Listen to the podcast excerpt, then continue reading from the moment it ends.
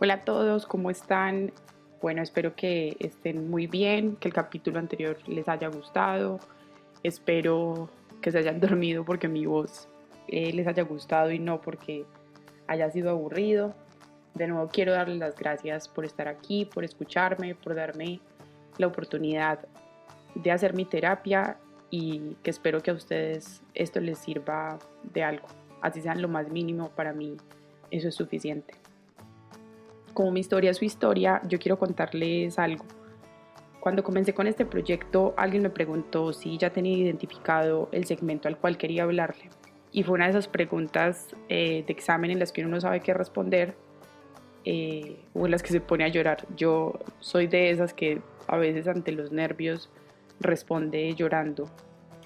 Entonces respiré profundo y me sentí muy confundida porque normalmente cuando uno va a comenzar un proyecto debería digamos, tener eso claro.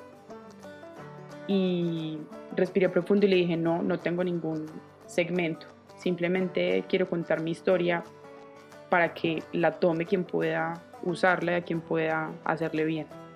Así sea de 12, de 15, de 25, de 28, de 50 o de 60 años.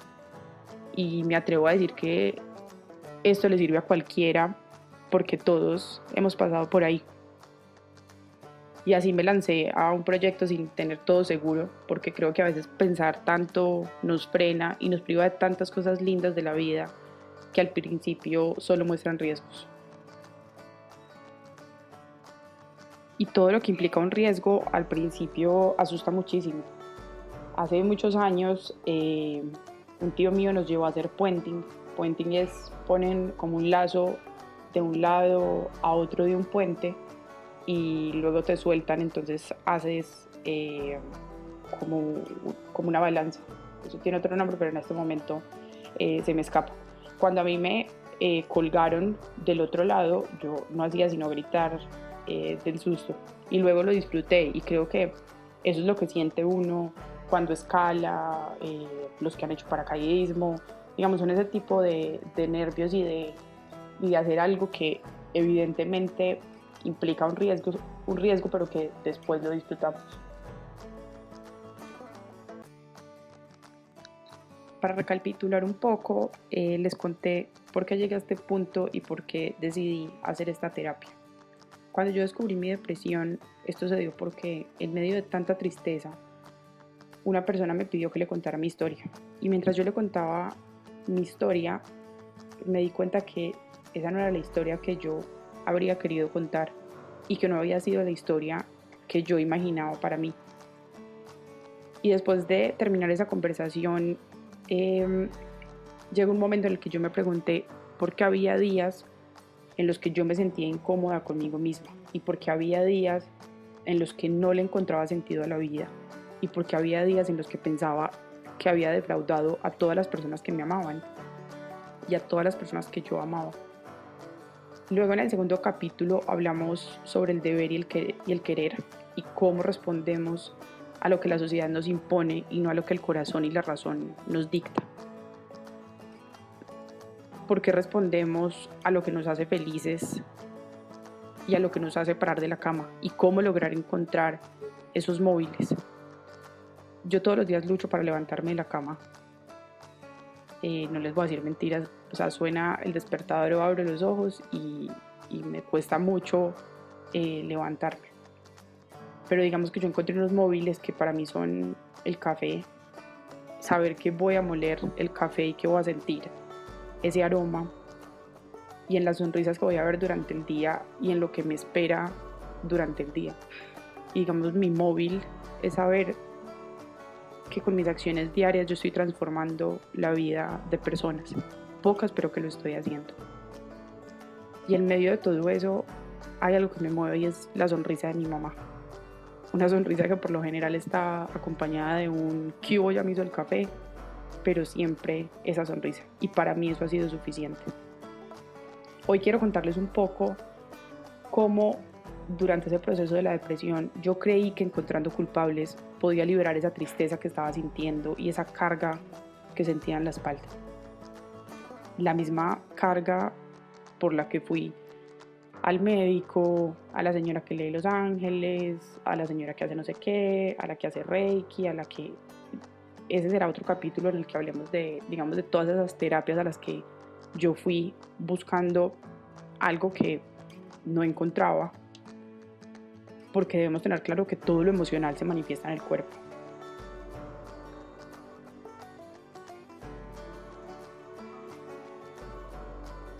Todas las historias tienen un inicio y un final y tienen personajes buenos y malos, personajes inocentes y culpables. A mí, por ejemplo, me encantan las películas de superhéroes, me fascina esa adrenalina que hay en esas películas y digamos las historias y los poderes eh, que tienen y demás. No sé si han notado que todos los superhéroes antes de salvar a la humanidad tienen unas crisis que además duran media película, el momento más emocionante de la película es ahí, y son unas crisis en las que culpan a sus padres biológicos, a sus creadores, de todo lo que les está pasando. Mi superhéroe favorito es Wolverine y nos parecemos incluso en la cantidad de pelo que tenemos. Y así como Wolverine encontró un culpable de todo lo que pasaba, yo tuve la capacidad de encontrar muchos culpables de lo que a mí me estaba pasando y de por qué estuve en esa depresión y por qué elegí el camino que no era y por qué no estaba siendo feliz. Esa depresión que se manifiesta en un sentimiento que es como un peso en el pecho y que no nos deja parar de la cama, aunque no es pereza porque tenemos ganas de hacer algo, pero no somos capaces de hacerlo porque no encontramos algo que nos motive a hacerlo. Y yo siento mucho desafiar a los papás que dicen que sus hijos son perezosos pero la verdad es que muchos de ellos no es que sientan pereza, es que tienen un desconsuelo que no los permite encontrarse. Y ese desconsuelo se manifiesta en una necesidad constante por no pensar, por no reflexionar, por ver series que nos profundizan en un estado de no sé qué y no sé cómo, en unas redes sociales que hacen más daño que bien, en dormir sin el deseo de descansar, sino simplemente de abstraerse de la realidad y simplemente de olvidar lo que está pasando. Y el gran problema de ignorar ese llamado de atención, que muchos no vemos como llamado de atención, sino como algo de lo que nos quejamos, es que a muchos los toca la muerte. Y yo no digo esto por querer, eh, digamos, ser amarillista, sino porque quiero ser realista. Porque yo estuve ahí siendo muy niña por un sinsentido, por una bobada, pero algo a mí me despertó para decirle a mi mamá que por favor me llevara a la clínica. Y uno de los grandes problemas es que a la depresión decidimos ponerle un nombre menos trágico y entonces le, dijimos crisis existencial eh, o simplemente inmadurez. Y nuestra respuesta a muchos es madure, cuando lo que en realidad está pidiendo es atención.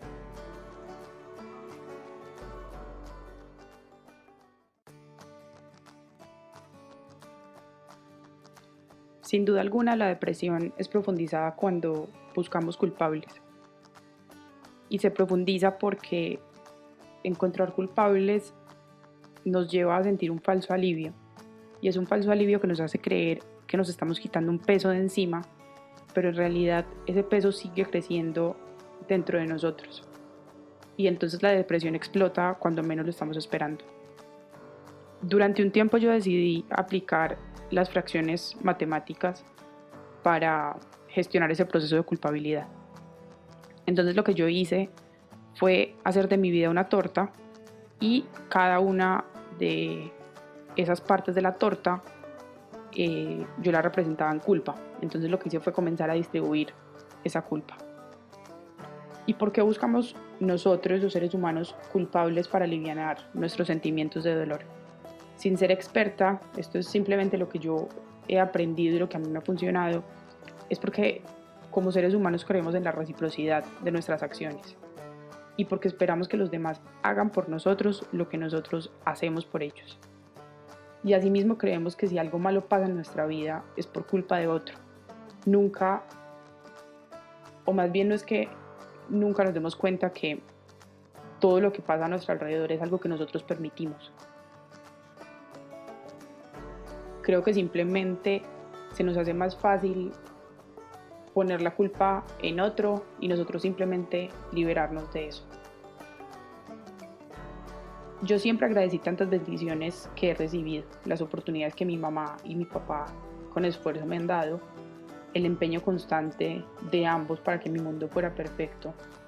Y entonces yo creí que ellos esperaban algo a cambio y que por eso yo debía esforzarme de más y demostrarles que no se habían esforzado en vano.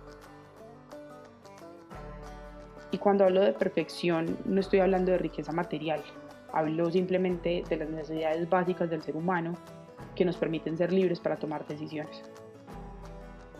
Yo comencé entonces a buscar culpables de lo que estaba sintiendo desde el mismo púlpito del que yo pretendía juzgar a todas las personas para que hicieran todo como yo creía que estaba bien hecho. Entonces comencé a pensar si había sido un jefe, un exnovio, una amiga, un amigo, si había sido mi hermana, alguno de mis hermanos, un tío, una tía, un compañero de trabajo, un abuelo, una abuela, mi mamá, mi papá, el mundo. Y era muy fácil, porque entonces cada sentimiento negativo que yo tenía se lo ponía a alguien. Entonces distribuí un poco de culpa en cada una de esas personas. Y dependiendo del nivel de culpa que le ponía, yo decidía si alejaba a esa persona o si le escribía un mensaje diciéndole lo que estaba sintiendo o me encontraba con esa persona para decirle lo que pasaba. Los primeros culpables fueron mis papás, porque yo pensaba que por responder a su esfuerzo yo me esforcé de más. Primero porque mi papá es muy exigente, segundo mi mamá, porque mi mamá ha dedicado su vida a nosotros y yo de alguna forma quería devolverle, así fuera un poco, todo lo que ya había hecho. Entonces de alguna manera eso ponía presión en mí. Me pregunté si habían sido mis hermanos, o mi entorno, la presión social. Y me di cuenta que yo siempre fui libre y que siempre fui responsable de las decisiones que tomé. Y cuando entendí esa libertad, me di cuenta que la única culpable era yo, porque mis papás nunca me obligaron a nada y porque ellos nunca esperaron nada a cambio, porque todo lo hicieron bajo una, bajo una premisa muy básica. Y es amarme incondicionalmente para que yo fuera feliz. Me pregunté también si los culpables de todo serían los que se reían de mí en el colegio, porque yo tenía unas cejas muy peludas, parecidas a las de Frida Kahlo, o porque cuando se me cayeron los dientes me decían Cindy de sin dientes, o porque yo tenía un bigote impresionante y me decían Serpa, que es un político colombiano con un bigote bastante particular, o me decían bozo de lulo. El lulo es una fruta del trópico que literalmente puede depilarse como si fuera un kiwi y aquí, para hacerles esto menos pesado, eh, cuando yo estaba chiquita, yo tenía un bigote impresionante. Eh, me dijo mi mamá un día, Valentina, te tengo la solución para el bigote. Y entonces sacó una cosa de cera. Yo tenía como 10 años, 11 años. Entonces me puso la cera en la mitad del bigote. Y al otro día yo me fui para el colegio con un lado con bigote y el otro lado sin bigote porque me dolió tanto que pues no iba a permitir que mi mamá me quitara el otro lado. Y ejemplos de esos hay muchos. Y hay muchos, digamos, que se quedan con nosotros tanto en la cotidianidad, que entre cualquiera de los adolescentes que en la época del colegio estaban pensando en cuáles piernas mirar, hubo uno que me dijo que yo no tenía nada en algas, entonces quisiera sentadillas. Y hoy cada vez que yo paso por un espejo me miro la cola a ver si ha crecido algo. Y son cosas muy pequeñas y cosas muy bobas. Y entonces yo los culpaba porque una parte de mi vida se basó en la vanidad.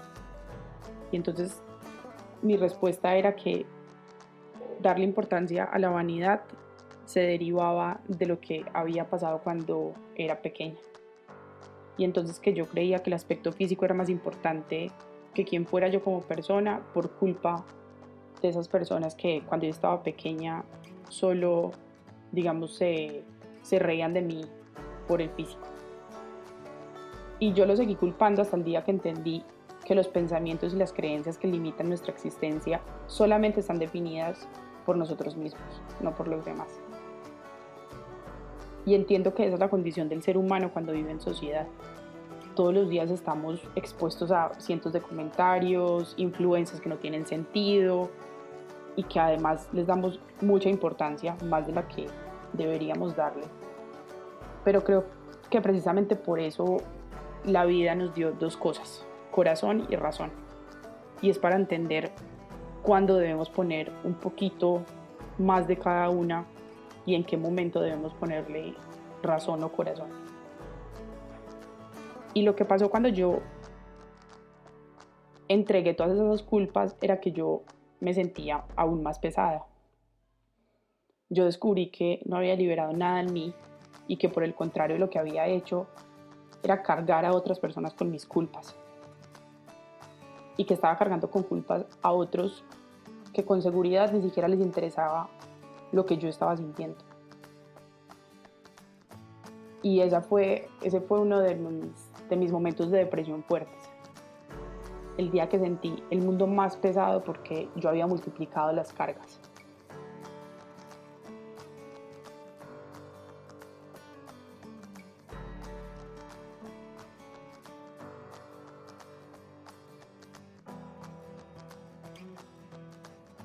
No puedo negarles que algunos de sus mensajes que envié me liberaron de cierta forma porque eran culpas que estaban atadas a comportamientos que iban en contra de mis convicciones éticas y morales.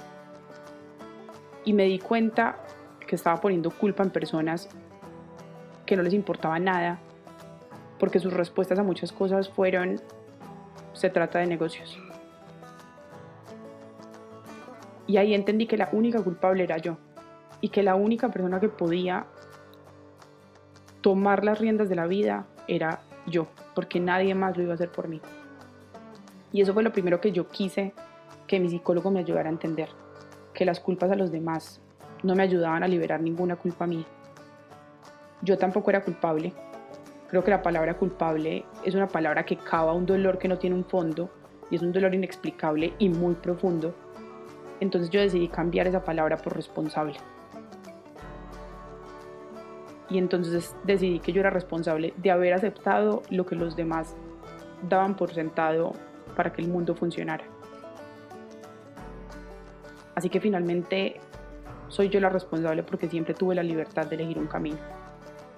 Yo decidí asumir las riendas de mi vida el día que supe que fui responsable. Elegí un camino que llegó hasta un punto un punto que me preguntó si quería seguir por ese camino o si quería tomar el camino difícil pero que me haría feliz desde el primer segundo. Y era un camino que me llevaría a enfrentar todos mis miedos. Era un camino que me llevaría a recordar cada una de las etapas de mi vida para entender en qué me había equivocado. Y era un camino que me haría cuestionar aún más y trabajar aún más. Y era un camino que me llevaba a enfrentarme a la cotidianidad, pero siempre acompañada de la felicidad y de la gratitud. Entonces, ¿en qué me equivoqué yo en ese tiempo en que busqué culpables? Es muy fácil. En los móviles y en las razones que me llevaron a tomar cada decisión. Mis móviles eran el ego, el orgullo y la vanidad. Y con esto yo aprendí que la única responsable de mi vida soy yo, qué pena ser tan reiterativa, y que se trata de aprender qué tomar y qué dejar y de quién tomar y de quién dejar. Culpables puede haber muchos, es muy fácil encontrarlos, pero permisivos solo somos nosotros, permisivos solo somos tú y yo que permitimos que ciertas cosas pasen y que ciertas cosas tengan lugar. Mi mamá siempre me decía eso, fíjate quién te dice qué y qué facultades tiene esa persona para decirlo mi única facultad para decirles hoy todo esto es mi experiencia. Es el dolor que sentí en algún momento, algunas lágrimas o tal vez muchas lágrimas, pero hoy muchas sonrisas. Y hoy, con la mayor sonrisa de todas, les puedo decir que el día que yo reconocí que la única persona que tiene poder en mi vida soy yo, ese día di un paso gigante en la superación de la depresión.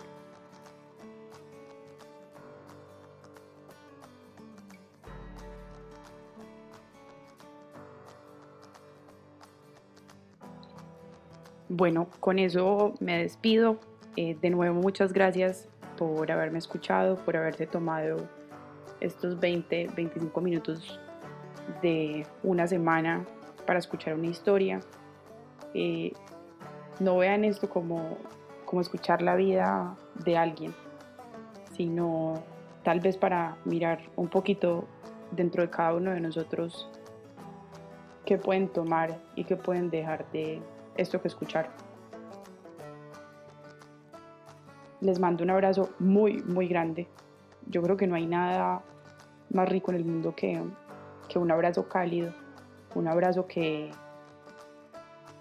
que nos recuerde que, que no estamos solos y que siempre hay alguien dispuesto a ayudarnos a cargar un poquito lo que sentimos. Si alguien alrededor de ustedes está pasando algo así, por favor no lo dejen solo, por favor no crean que, que es una etapa de crisis existencial, que es una cosa que va a pasar. No, a veces es mejor dedicarse media hora a alguien que después arrepentirnos de no haberlo escuchado. Espero que tengan un súper fin de semana. Espero que hayan escuchado este podcast eh, cómodos. Yo creo que en la cama es la mejor forma de escucharlo. Eh, tómense el tiempo después de esto, de, de revisar lo que está pasando y lo que están sintiendo. Denle toda la importancia a todos los sentimientos porque todos los sentimientos merecen atención especial. Y recuerden que Baraka es eso, Baraka es lo que le da aliento a nuestras vidas y lo que le da aliento a nuestras vidas es la felicidad, es la felicidad, es la gratitud de, de estar vivos y que cada uno de nosotros, si está escuchando esto, es porque está pasando por ese momento y puede pasarlo o porque ya lo pasó y está en ese momento en el que hoy agradece todo lo que pasó. Un abrazo gigante para todos.